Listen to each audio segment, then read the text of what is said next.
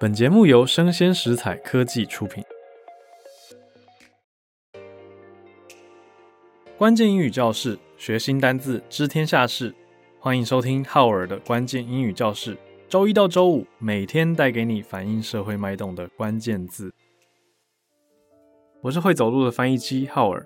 今天我们要介绍的词是 busing，busing，一个非常非常流行的词汇，算是流行语。呃，流行语要小心的就是说，它有时候一阵子很红，或者在特定的圈子很红，可是过一段时间，也许大家就觉得它过时了。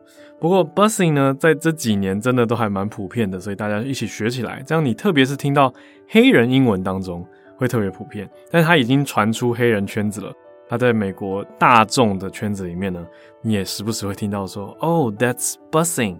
就代表很酷、很赞的意思啦。好 bussing，那我现在拼一下，b u s s i n，b u s s i n。那这个字词的声音呢，读起来就跟 b u s s i n g 叫做搭公车啊，搭 bus 叫做 buzzing，是一模一样的发音哦。只是念 b u s s i n 的时候，念的人会念起来听起来更加的轻快一点点，就是那种 buzzing buzzing 的感觉，而没有念完 i n g 的那种 buzzing。的感觉，Alright，所以 buzzing 就是一个比较当代流行的说法。那当然，它的确是从美国黑人之间开始流传的。那后来传到很多社群媒体啊，包括 TikTok 等等的平台上面，就很多人关注嘛。那现在呢，连东西很好吃都可以说，嗯，This is buzzing，就是代表超赞的、超好吃的。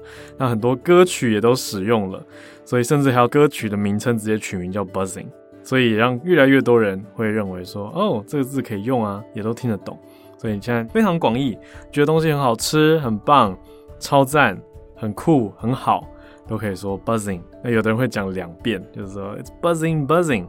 举例来说，假设你要吃的汉堡，你说 oh that hamburger is buzzing buzzing，就是超好吃的，就是不止普通好吃，而是 buzzing buzzing，right？Or you can say the party at Jessica's house last night was buzzing。